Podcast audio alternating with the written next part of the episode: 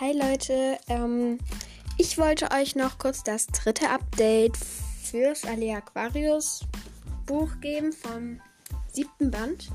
Ähm, da habe ich nämlich weitergelesen, mal endlich nach langer Zeit. Ich war ja in dem Kapitel Pudelpfuler. Oh, ich bin ja sehr weitergekommen. Ähm, das ist auf Seite 124 und dann habe ich das gelesen.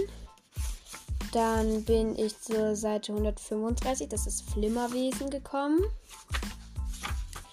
Dann bin ich zur Seite 145, das ist Evelyn. Evelyn, Evelyn, Evelyn angekommen. Und dann bin ich zur äh, Seite 156, Adetari. Und jetzt bin ich, ich weiß nicht, ob es noch ein Kapitel weiter geht. Jetzt bin ich in Fiebertraum, das ist Seite 174.